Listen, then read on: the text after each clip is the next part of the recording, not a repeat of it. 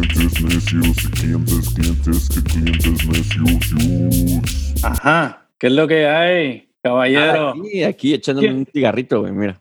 Sí, te ves, te ves como, tienes como una combinación de, de mafioso con Latin Lover, Latin Lover Rockefeller, mira. con el cigarrillo ese largo ahí. ¿Cómo estás, queridísimo Mare, DJ Sí. Pues todo bien, todo bien. Aquí este, disfrutando de otro día de encierro, pero de salud. No, espera, espera. ¿Cómo que estoy de encierro? Ya estamos en la fase 1. Ya, fuera. Fase, out. fase 2, fase 2. Ah, fase Hoy comienza la dos. 2, sí. Hoy abren las tiendas, los barberos, que ¿Y, y por, qué, por qué no fuiste a la oficina? ¿Qué pasó? no, papá, pues que ya yo soy, tú sabes, yo estoy a otro nivel, ¿entiendes? Ya, ya- ya- así, a oficinas, y yo no le doy cuentas a nadie. Exacto, ¿no? Yo estoy aquí, mira, volando eh, en, en los cielos, en los cielos azules de Nueva York. La gente que te vea en YouTube, que por cierto suscríbanse a Clientes Necios, van a pensar que sí es un, un mega millonario, güey, porque esa, esa vista está muy cabrona. Bueno, en realidad el departamento está muy cabrón. güey. Sí, bueno, la, la verdad es que o sea, mi, mi, mi departamento vuela. Entonces, Ay, sí, ahora mismo estamos por ahí navegando así, tú sabes. como los Jetsons. Sí, pero nada, todo bien. Y, y tú, mi queridísimo Two Way to be Mexican. Yo aquí como millonario también, mira acá. con, mi, con mi stick de, de es, es, son los sticks de del super de porque tenía hambre de Grisini Torinets, sí. Habla claro, te los robaste del restaurante italiano de la esquina. Y de los breadsticks de hace un mes, güey. eso cuando les cargas al closet, ya sal- a la, a la cocina, güey, que, ah, mira, estos están buenos. Muy buenos, de Rosemary. Eh, y también, eh, lo que pasa es que el programa va a ser sobre, ¿cómo se llama esta madre que le llaman RSM? O esta madre de- del sonido súper, es así como... sí, ¿Cuál verdad es que la de- gente tiene del country? fijación con eso. Sí, sí. Ten cuidado que nos ponen luego en una categoría de estas de fetichismo o algo Mira. así.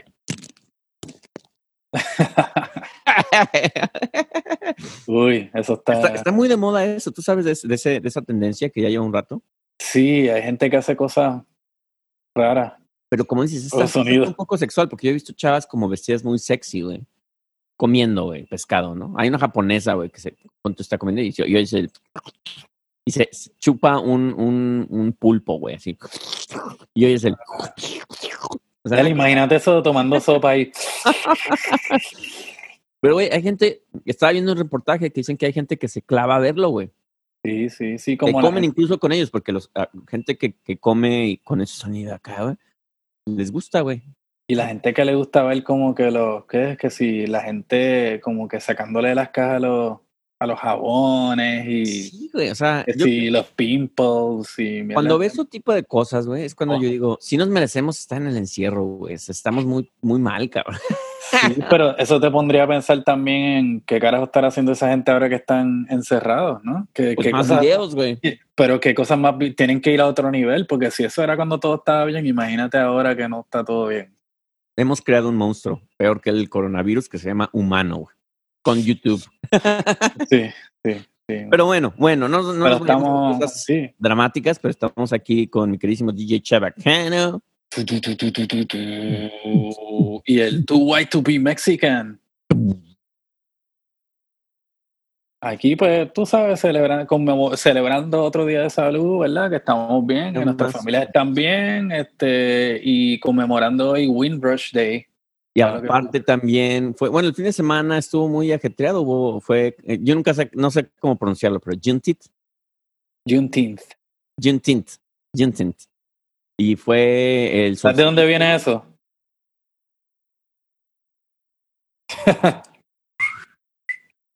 Juneteenth. ¿Qué día es Juneteenth? Ribbit, ribbit. Es, es la parte de la liberación de los esclavos de parte de Abraham Lincoln. Ay, ¿cómo te quedó el ojo? Mm, Duró dos años eso. no, no, no te leíste tu historia bien. Bueno, así me enseñaron en la escuela. porque- a mí me enseñaron en México. Así es que esa es la historia que se maneja en México. Sí, sí, no, este, la verdad es que no es exactamente el día de la emancipación de, de la esclavitud, sino es el día en que se, se le, en que se cono, que los esclavos conocieron este, que se había acabado con la esclavitud. Sí, que pero tardó, fueron esos dos años, ¿no? Que te digo. Exacto. sí, sí. Ay, a ver, eso más no estoy tan mal también. O sea, ¿quieres jugar conmigo? ¿Quieres humillarme Sí. frente de todo el público? No, y un dato histórico interesante, este, en partes de México se celebra también Juneteenth. Ah, este, caray. Porque hubo unos ciertos eh, pueblos fronterizos que eran parte del Underground Railroad. ¿En serio? Sí, entonces este, hay ciertas áreas en el norte de México donde también se celebra, así que Bueno, se celebra en, en partes de México que ya no se llaman México, como California. Ah, bueno, también, exacto, también. Arizona. Pero to- aún en México. O sea, en, en el México actual, no el de antes de que, de que lo quedara Estados Unidos. Ah, yo no sabía eso, eso es interesante dato. Espérate, otro sonido, mira. Ah, pero eso es sabroso. ¿Y qué tienes ahí? ¿Qué, qué acabas de Bello. descorchar De ahí? nuestros amiguitos, aquí la- lo que quedó, el- los restos, como dice la canción, todavía quedan restos de humedad este, de la botella de evaporó. mezcal verde. Mezcal verde. Sí, muy bueno. Un saludito ahí Bueno, a, saludito a los amigos de mezcal verde. a nuestros amigos allá. Este, y aquí pues seguimos disfrutando de ese delicioso espíritu de mezcal verde. Este, la pasamos súper bien allá haciendo cócteles con, con el corillo. Voy a cerrar el espérate.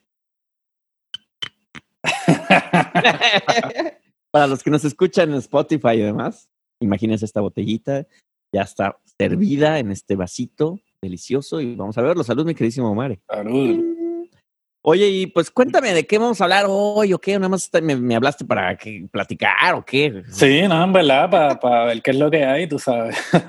no, este, pues fíjate, hoy eh, eh, estuve ah, el fin de semana pasado, este, mientras estaba pasando el día después de los varios cócteles de mezcal.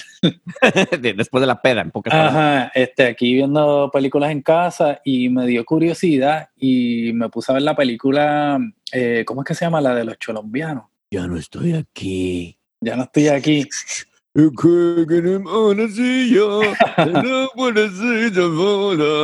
¿No? Así va más o Este, sí, no, me, me eché la peliculita y, y, y está, está bien buena. Este, y yo creo pues que abrió, o sea, una película que abre la ventana a una subcultura este, bien interesante y, o sea, volviendo al tema de la frontera, ¿no? Este, eh, de todas estas cosas que suceden, ¿verdad? En, en, en, esa parte de, de, de México y de Estados Unidos. Hay, hay muchas cosas interesantes. Es un buen tema, Omar. Entonces, muy bien. Sí me quedo. Sí me quedo a hablar contigo. Nada. es- Me lo inventé yo, tiene que ser bueno. Oye, yo no, yo sé, tu, tu días de research, acá, documental. güey, No, más bien es como que tenemos que grabar hoy, ¿de qué vamos a hablar? ¿De qué chingados vamos a hablar? Acá, Ah, la película, sí, güey, la viste, sí, yo también. Ah, perfecto, hablaremos de ella. No, la verdad, fíjate que es un tema interesante porque, bueno, y esto habla un poquito más, es un, es un me- medio continuación de la plática que tuvimos con Carlos Gutiérrez sobre el cine, sobre el cine, Saludito cine latinoamericano. Saludos a Carlos Gutiérrez de Cinema Tropical. Y es interesante porque en mi perspectiva como mexicano y lo que he visto en redes sociales, los cinéfilos aman la película, ¿no? No, muy buena peli y tal. La gente normal, güey, que ve el cine por gusto, güey. ¿Cómo, cómo promocionan a este, este tipo de nacos, güey? Pura gente que roba, güey, pinches cholos, güey. Este, ¿Por qué hacer cine así? Con México puede haber cine con historias más interesantes. Entonces, hay una onda, hablando de, ahorita México ya tam- también está tocando mucho el tema del racismo, güey, por, por obvias razones, porque está rebotando con lo que ha pasado acá. Y, y es interesante ver que la gente, pues, sigue siendo muy racista. Sí, o sea, ha habido muchas cosas. Ahorita creo que están empezando a cambiar. Ya, ya empieza, em, no sé si mucho o poco, pero por lo, gen- por lo, por lo menos gente ya de, de medios como comediantes como Chumel Torres, que es un, un comediante que estaba de hecho en HBO Latino, le cortaron su programa por lo mismo, por comentarios racistas y demás. Este, creo, creo que es un pequeño cambio ahí, pero aún así yo veo esos comentarios y digo, o sea, ¿qué, qué, le, qué, le, qué nos place como mexicanos, ¿no? O sea, si, si es Roma, que, ah, no, esa no es actriz, güey. Este, si es esta película, ah, esos pinches cholos. que- eh, Bueno, el ¿cuál es el denominador común en, en todas esas Porque también cuando hay películas que son de fresas, que es, es como un género ahora mexicano también, que es como la película pop, güey. También la gente las critica porque dicen, ah, es- esto no somos nosotros, puro blanquito, güey. Pero entonces es como, güey, Sí. ¿qué? O sea, Que, que es que, pero yo creo que, que para nuestros podcast oyentes y videntes en, en- en el resto de- de- del hemisferio y del mundo, este sería bueno que les explicaras un poco este un poco, ¿verdad? La, la película se basa en, en Monterrey, eh, o parte de la película se, se, basa en Monterrey y en Queens, en, en tu barrio. Mi barrio, aquí a media cuadra, yo a veces me voy ahí. Este, pero se, sería bueno que, que, que, les explicara un poco a la gente qué es Monterrey este, y, y, y por qué es, es, este, esta subcultura que sale en esta película es tan controversial. Mira, es muy interesante porque cuando yo empecé a ver la película, yo, la, bueno, una, una, cosa que es muy un dato muy curioso de esta película es que es una película que debió haber salido en el cine.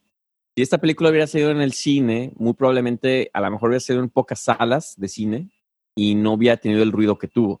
Entonces, como estamos todos encerrados, obviamente nadie puede ir al cine y esta película se lanzó en Netflix. La película creo que tuvo la repercusión que no habría tenido en el, en el cine, la verdad. Entonces, esto generó que la gente hablara en redes sociales, porque es la única manera de expresarse hoy en día. O sea, no es que sales del cine y, y platicas la película con tu amigo, sino por redes sociales. Y eh, rebotó muy bien. Algo que a mí me, me, llamó mucho la atención de la película es que yo no sabía de esta, de esta cultura o subcultura que existe en Monterrey. Monterrey está en el norte del país de México, muy pegado a, a, a Estados Unidos. Es un lugar muy interesante porque hay mucho dinero en ese lugar. Este, esta película no retrata esa parte de, de, Monterrey, también obviamente hay las partes que son como, yo, yo lo vería que es, es, es, como una como medio favela, como en Brasil, ¿no? Uh -huh. este, donde están todas estas pandillas y obviamente como está muy amer americanizado, toda esta cuestión de las, de las pandillas pues se da mucho, ¿no? El hip hop también es algo que se da mucho. Lo que claro, se me hizo claro. más interesante todavía de esto es que eh, se habla sobre, sobre un género que se llama el género Colombia, ¿no? Este, este, este género musical eso viene, sí es bien interesante y es tema de conversación en la película. En la película, lo cual sí, escuchas una cumbia a una velocidad, a la mitad de la velocidad, o sea, toda lenta acá, slow down, este, y, y finalmente forma parte de, de, un, de un grupo, de una comunidad de gente en, en, en Monterrey, que eh, si te pones a ver la perspectiva, es, es un grupo de, de chicos, pues los típicos mis, misfits, ¿no? Los inadaptados. Güey. Entonces, hay una onda ahí muy, muy, muy interesante en, en, en, ese sentido, donde pues los que tú podrías ver como malos, güey, pues no, en realidad no son tan malos. No, no voy a dar spoilers de la película para quienes no la han visto, pero pues si tienen Netflix, no mamen, véanla. este, ah, exacto, sí, sí. Pero, pero es interesante porque creo que son muchas cosas que, que no, no se tocan en, en, en México. O sea, o sea, déjate en las noticias o lo que sea. O sea, yo no, yo no sabía que existía ese grupo de gente en, en Monterrey. De que hay otro grupo, por ejemplo, que se hizo muy famoso por lo de lo de Monterrey, ¿cómo se llama? Lo de ah, este, tribales. Este, tribales, ajá, los tribales, ajá, este y estaba este cuate que se llamaba Tribal Monterrey, que es un güerito ahí que le dio al, al rollo tribal y que se hizo muy famoso y re, este, repercutió en Estados Unidos, después las, las botas picudas y tal. Entonces, una onda una onda norteña rara entre este, ese, ese lado fronterizo, Estados Unidos, este, México, ¿no? Este, pero te digo, yo no sabía mucho del tema y fue muy interesante ver, ver toda esa, esa, pues esa historia de, de este grupo de gentes, ¿no? ¿Tú, ¿Tú, cuál fue tu punto de vista cuando la viste? Güey? Bueno, este, yo había escuchado un poco sobre la subcultura esa que le llaman colombianos. Yo no sé cómo ellos se llaman a sí mismos, pero sé que al, algún mediático le habrá, le habrá puesto ese nombre, no estoy seguro.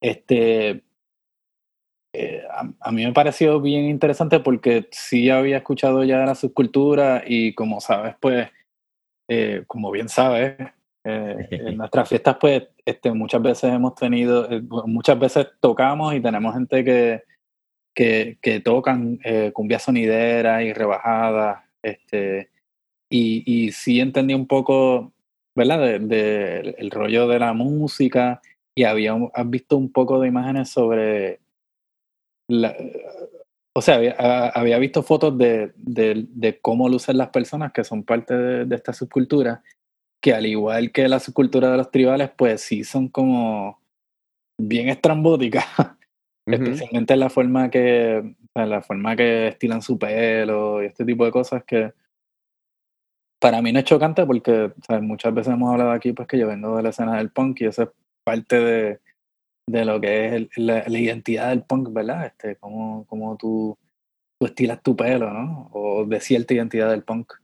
Entonces, por ese lado, pues no, o sea, no, no me sorprendía, pero lo que sí me vuela la cabeza es, o sea, cuál es, cuál es el, cuál es la concepción detrás de todo ese estilo, especialmente del estilo del pelo, eh, y, y, y, ¿verdad? Y, y, qué es lo que es lo que tratan de, de, proyectar, porque para los que no sepan, ¿verdad? Pues la forma en que ellos estiran su pelo, y, y hablamos de los hombres, pero las mujeres también tienen su estilo bastante peculiar, es que se recortan como, se hacen como un recorte como si fuera una, como un casco, ¿no?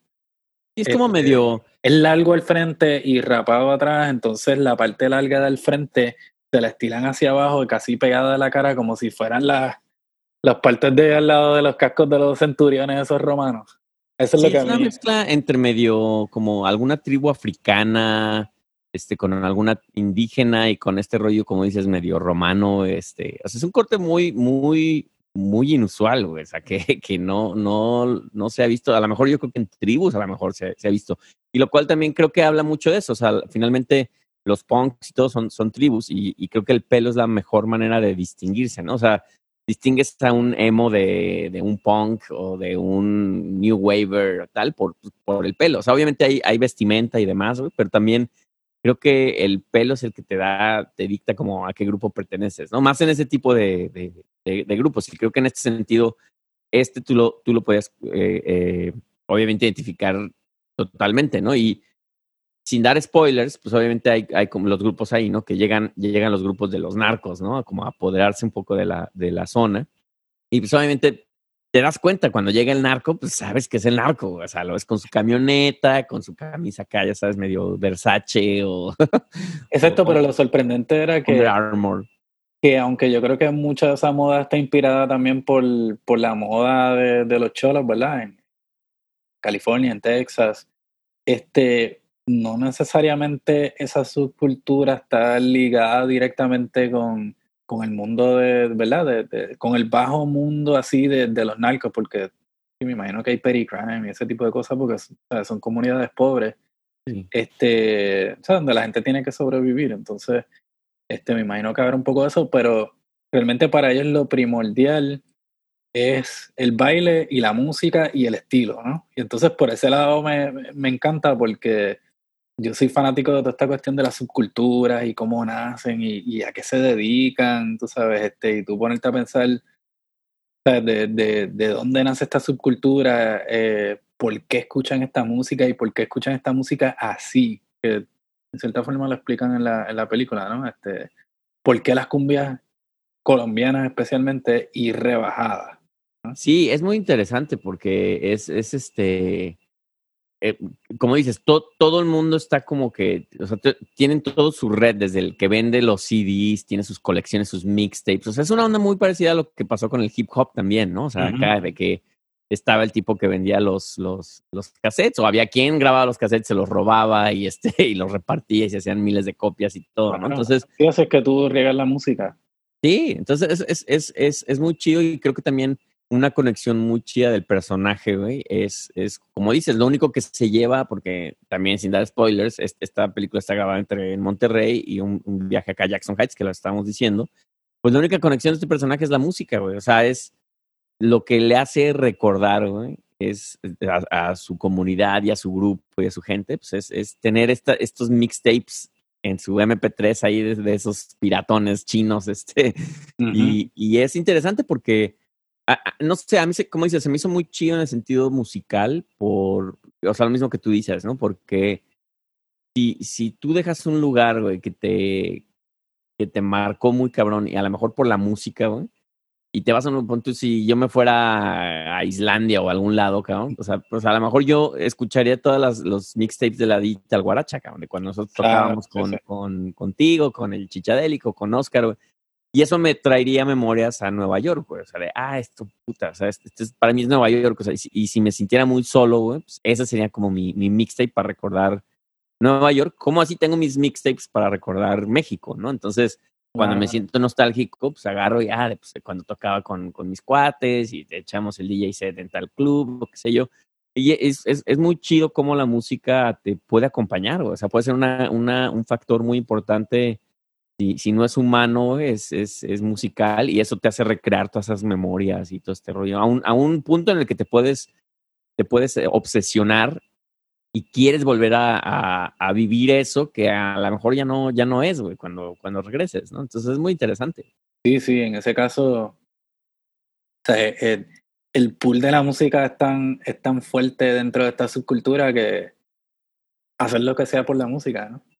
Sí, sí, y, yo creo que la música es, o sea, como dices, es, es, ese, es ese gran aliado, pero es ese, también ese, ese unificador de grupos, ¿no? O sea, tienes a los punks y los punks pues van a escuchar punk y, y a lo mejor escuchan otras cosas, pero pues eh, también se echan, se echan su cumbia también. Se echan su cumbia y todo, pero pues obviamente lo que los identifica como un grupo, güey, pues es el punk, ¿no? A lo mejor ya en su casa exacto. oyen otra cosa, güey, Diego Verdaguer o qué sé yo.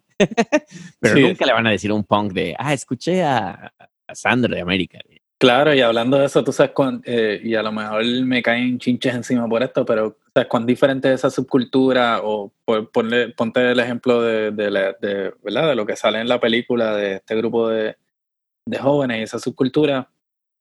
Y qué sé yo, este, un, grupo de punks en el Chopo, por ejemplo. Este, es una historia bastante similar, son comunidades pobres, marginales, este, este, que tienen, que, que crean, ¿no? Este, una, una subcultura basada en una música, en un estilo de vida y en cierta forma revelándose, este, me imagino que serán cosas diferentes porque la realidad de Monterrey, o sea, cosas diferentes a las que tú te revelas, este, sí. son diferentes a, a, lo que te encuentras en la Ciudad de México. ¿no? Sí, aparte yo creo que la música tiene un, un, un factor más fuerte cuando hay grupos marginados. No sé, no, no sé si estoy correcto o no, güey, pero, o sea, por ejemplo, no vas a ver un grupo de millonarios, este, que tengan un, una música en común como para mantenerse unidos. La oyen porque pues está de moda o es el pop o qué sé yo, pero o porque es tendencia, pero bueno, es la cumbia para los mexicanos acá. Ándale.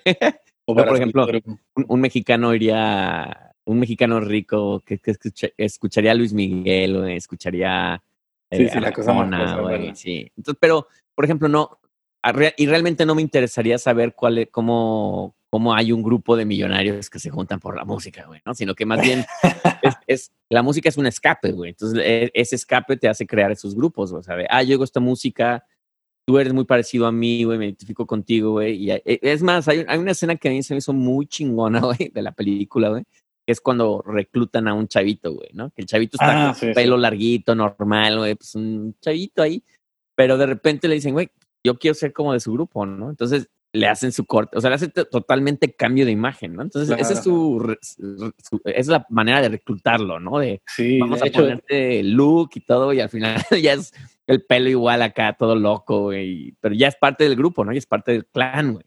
Sí, sí, eso me recordó mucho a, a, a la película DC Singland, ¿no? Del chamaquito que quería ser skinhead. Ay, claro. Y, lo adoptan el grupo, entonces lo, lo, lo, lo convierten, ¿no? O, o, o, lo ayudan a realizar ¿verdad? ese sueño que tenían y lograr esa imagen. E incluso a nivel personal, no, digo, seguro a ti te pasó, güey. O sea, si tú, si tú querías estar en el grupo de los punks cool, güey, pues no te ibas a ir vestido este, de otra forma, electrónico, güey. Te ibas a, a, hacer tu look, te ibas a pensar muy bien tu vestuario, güey. Que ibas a platicar de música, demostrar todo tu conocimiento, güey, para ser aceptado, ¿no? Entonces ya ahí ya claro.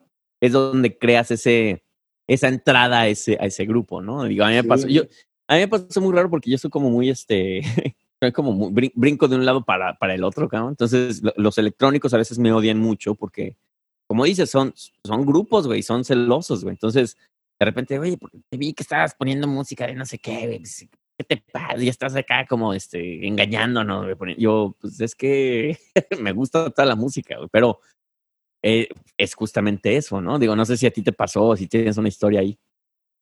No, claro, tú sabes, cuando yo empecé en todo este rollo, pues yo empecé también bien, bien chamaquito, entonces eh, me tocó, o sea, mis primeras experiencias así este, dentro de la escena punk en Puerto Rico, pues eh, fue yendo de chamaquito y como que los más grandes también como que, ah, mira, ponte esto, ponte el pelo así, o qué sé yo qué. Este, era casi. Este tipo de productos, ¿no? Así de, pero tienes que comprar este. este era el, era sí, para el cabello. El, el junior del, del, ¿verdad? Este, el chamaquito del corillo, de que, ah, mira, este chamaquito, mira qué cool, que sí.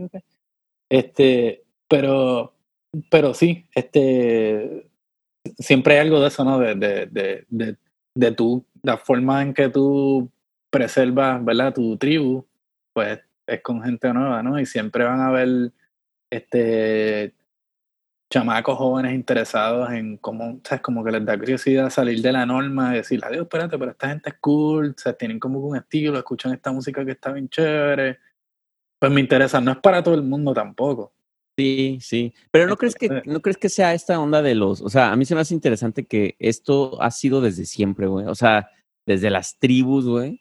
Sabía que el que tenía las plumas así súper altas de color azul, cabrón, eran los que pertenecían a un grupo tenías a los Cherokees, tenías a los tal, y a los Sioux, güey, que, tenían un maquillaje, güey. Entonces, tú sabías que eras de ese grupo, güey, si traías ese maquillaje, si traías esa vestimenta, si traías tal, ¿no?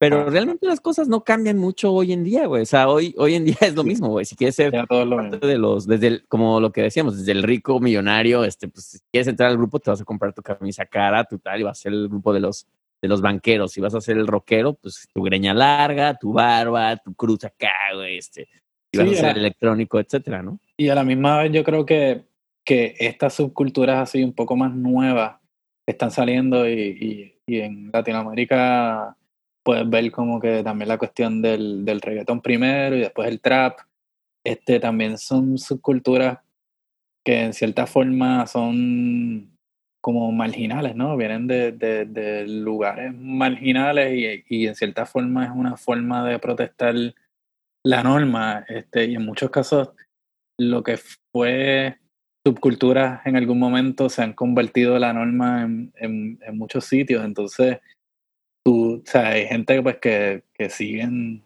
transformando y creando cosas nuevas, de cierta forma también revelándose en contra de todo esto.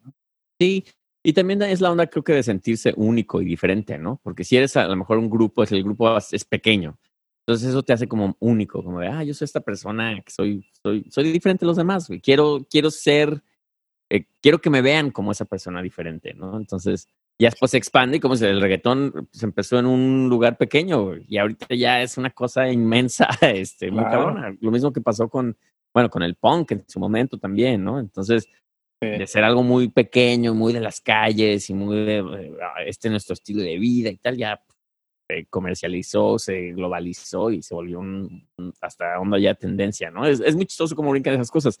Yo me pregunto si esta película va a tener una repercusión en, en tendencias en ese sentido, güey. ¿En la moda o en la música? En general, en, en ambas, güey.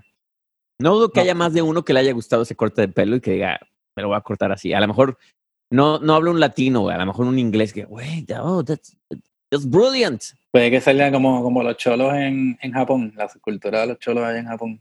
También, güey. Bueno, ya ves que hasta ellos se adoptan todo, güey, hasta la cumbia y tal, güey. Sí, sí, sí. Pero fíjate, y hablando un poco sobre la música, y, ya hemos hablado de cumbia antes, pero ¿qué, qué tú dirías que, cuál es el, la imagen del, del mexicano común y corriente, clase media, qué sé yo, que de, de la cumbia, ¿no? Porque la cumbia ¿Tú crees que es algo marginal dentro de la cultura mexicana? O sea, pues no es, lo más popular. Pues es que como dices, ya, ya ha cambiado mucho, güey. En los, si te, si te pones a ver en los 70s y en los 80s, la cumbia era parte de la, de la peor etapa del cine mexicano, que era el cine de ficheras. Y, pues la cumbia era visto como algo muy, pues muy sí, de la clase baja, de la clase obrera, trabajadora, desde albañiles, este, amas, este, gente que hace el aseo de la casa, etcétera, este, hasta más de casa. Y, se veía, o sea, un joven con, con un gusto musical, pues no iba a escuchar eso. Conforme pasó el tiempo, güey, eh, y no te hablo de hace mucho, yo creo que en estos 2000 pasó, en principios de los 2000, mediados, la cumbia de repente empezó a ser algo cool, güey. Y, y, de repente se transformó en una tendencia, y, pero pasaron muchos años, güey, lo, cual fue muy chistoso. O sea, no fue como el reggaetón, que a lo mejor sí llevaba tiempo, pero no fue tan largo. O sea, esto te hablo desde los setentas y, y en el hasta los 2000 ya se, se, volvió algo donde ya la chava fresa lo aceptaba, ¿no? Pero antes tú le ponías algo a una chavita fresa, ángeles azules, güey, ay, qué pinche naco, güey. No, por eso te digo, porque también, o sea, nuestras fiestas venían de todo, pero todo el mundo tenía en común este, que les gustaba la cumbia y si se las pones rebajadas más todavía. Y yo creo que en México eso todavía es como que medio...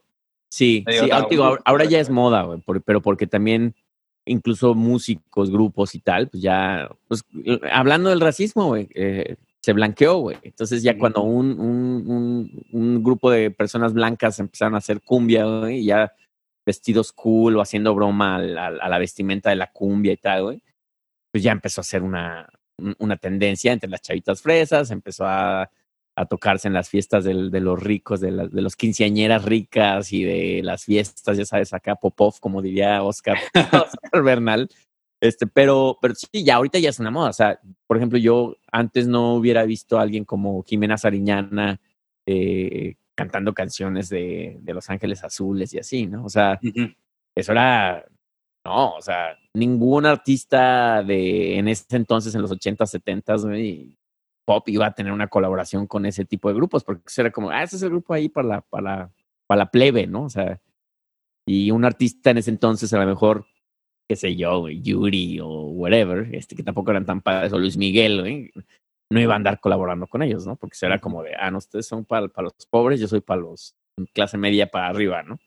Claro, Entonces, claro. Sí, como la música incluso también divi- divide, divide la- las clases, ¿no? O sea, de- depende de qué escuchas. Este, no sé ahora cuál es, eh, y esa es, esa es una pregunta que a lo mejor te la pregunto a ti en Puerto Rico. No sé cuál sería la música equivalente ahora para, para ciertas clases, o si ya no hay división en ese sentido de la música. O sea, ya la música es para, para clase, para cualquier tipo de clases, porque está tan globalizado y tan la música está tan disponible para todo el mundo que ya no hay esas divisiones. No lo sé.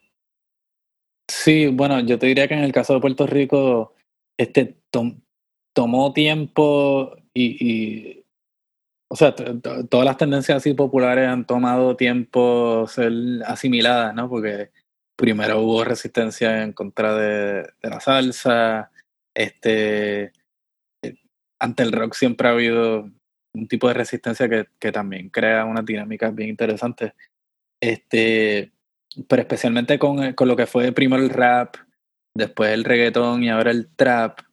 Pero yo creo que al trap le costó menos, eh, menos tiempo convertirse como que en un fenómeno Porque el popular. reggaetón, ¿no? Le abrió la puerta, ¿no? Sí, en cierta forma, pero todavía la gente como que le disgusta el, mucha gente, ¿verdad? Especialmente la gente más come mierda, les disgusta el reggaetón, tú sabes. O sea, me Este, estás llamando come mierda. exacto. Gracias, Omar. este, pero el, el trap, este, yo creo que trasciende las barreras de, de clase en Puerto Rico, pero yo creo que es más por el fenómeno de cómo se populariza y cómo se convierte en, eh, ¿verdad? Cómo la gente la escucha, que es a través de, de, las, de las redes sociales, este, electrónico, eh, y, y para mucha gente también como es tan, es tan craso, o sea, las, las letras son así bien, bien fuertes, pues también es como que, ah, yo estoy escuchando esto, que sí, qué sé yo, que a mí no me importa un carajo, fuck the world, que sí. Y Como la creo- rebelión. Exacto, yo creo que todo el mundo se puede identificar con eso cuando tiene cierta edad, tú sabes. Así que yo creo que en ese sentido, pues el, el, el, el trap ha trascendido, yo creo, cla clases dentro de una generación por, por esa cuestión, aunque también, pues tú sabes, el trap, al igual que muchas de, esas, de estas subculturas como la de, la de los colombianos, pues también tiene mucha influencia del hip hop. Entonces, pero dentro de esa influencia del hip hop, pues crean como que sus propios estilos, estilos bien particulares. Entonces, como el, el pelo, por ejemplo, pues en Puerto Rico también hubo un tiempo de, de que la gente que estaba en ese mundo de eh, transición entre reggae y trap utilizaban el recorte como Sí, el recorte traíno, que era como que pelito aquí y esto aquí afeitado. En algún momento Oh. mi, mi estilista me quiso cortar el pelo así. Yo, ¿qué? Yo, "Claro que no. O así como súper, súper con jelly así para el frente, ahí bien exagerado. ¿Cómo se llama? como- Que lo conocí. Anuel, ¿o cómo se llama? Ajá, algo así, exacto, exacto, exacto. No me preguntes por qué sé esa información. el trapero más famoso de Puerto Rico. Este, digo ya, no sé, entre él y Bad Bunny, me imagino. Es más, tan fácil, güey, que yo hablando de estas cosas ahorita contigo, güey, mm, la comunidad que conozco electrónica, mm, sobre todo en Guadalajara, güey, odiaría esta parte de la conversación. ¿no? De, ¿cómo el pinche Giovanni está hablando que conoce a un güey que se llama Manuel, güey? No mames, güey, ya dejemos de... Quizá peor que, peor que cualquier otro estilo, quizás. Puede ser tan grave que me pueden dejar de hablar, güey. O sea, es, es así de cabrón, eh, como dices, la cuestión de comunidades, güey. Porque a mí me conocen como el güey que toca música electrónica. Entonces, mucha gente no puede concebir que, que toque cumbias o que toque otras cosas, güey. Pero eh, es, es, es, muy interesante ver esos fenómenos, ¿no? Como dices, social, son sociales, güey, de que, ah, no, ya no pertenece al grupo este cabrón porque ya nos está como que, nos está eh, eh, opacando o nos está empañando toda esta visión que tenemos como músicos electrónicos, ¿no? claro. Que me imagino que pasa en todas partes, güey. Lo que debes hacer es que la próxima vez que vayas a Guadalajara, te haces tu recortito de colombiano, pero bien serio ahí, como que, ah, ¿qué pasó? ¿Todo bien? Tranquilo, hermano, de visita con la familia. Imagínate qué cagado que, que, que, o sea, yo me pongo a pensar algo muy, muy parecido a lo que dices, güey, de que, por ejemplo, un güey, un CEO, ¿no? Que llegue con el pelo así, güey. Jeff Bezos, güey. Imagínate Jeff, Jeff Bezos, güey, llegando así a Amazon de, Uh, I just watched, no, I just watched this movie that it was inspiring, so I decided to have this look. So this is who I am now. O sea, ¿qué tan shock sería para la gente ver a, alguien así, cabrón, Así como Elon Musk, ¿no? Claro, o sea, y probablemente esa gente en su juventud fueron punks y tenían credo, qué sé yo qué, así que a lo mejor no es, a lo mejor no es tan difícil que eso. O bueno, a la inversa, güey, al, al, al protagonista de Ya no estoy aquí, güey, vestido como, como Jeff Bezos, cabrón. Y, bailando acá. Pero vestido con un, traje así de dos mil dólares, güey, que súper acá, un corte de pelo fresa y acá. Sí. No, pero estuvo, estuvo con la película y yo creo que algo bien chévere que trajo, pues fue o sea, darle como que un enfoque a una subcultura bien, bien particular allá en México, pero también como mostrar una realidad de la inmigración mexicana acá que, que, no se ve, tú sabes, no es, un chamaco blanco, no es un chamaco, tú sabes, que, que, que, lleva un estilo así que sea como que tan normal dentro de, ¿verdad? Dentro de Pero incluso aún así, güey, si ves en, si ves en la película, hay, hay como una fascinación en Estados Unidos por, por alguien como él, güey. O sea, una fascinación padre. O sea, no hay, una, no hay un racismo, sino hay como una onda de, ¿quién es esta persona, cabrón? O sea, es tan, es tan identificable él, güey, que, que hasta llega, eh, ¿te acuerdas que llega como un fotógrafo como de, de New York? De, como alguien que podría ser de, de I Love New York. ¿O ¿Cómo se llama esta madre de New Yorkers? De People of New York. Ajá. le tomar una foto, ¿no? Entonces, sí, es como, y, y, Nueva York va muy bien una persona como él, porque pues en Nueva York es donde rompes esquemas. Digo, ya no tanto, güey, pero es donde puedes ser tú y no te van a juzgar, ¿no? Por tu pelo y a, la, a, lo mejor hasta te van a admirar eso, ¿no? De, güey, qué, qué chido tu pelo, güey, qué padre, güey, no te van a juzgar, cosa que en México, pues es eso, güey, o sea, en México él no podría salir de su barrio, güey, bueno, nunca sale de su barrio, güey, por lo mismo, porque si él sale de su barrio, pues le iban a ver de un delincuente y probablemente lo iban a arrestar o le iban a, a juzgar o qué sé yo, ¿no?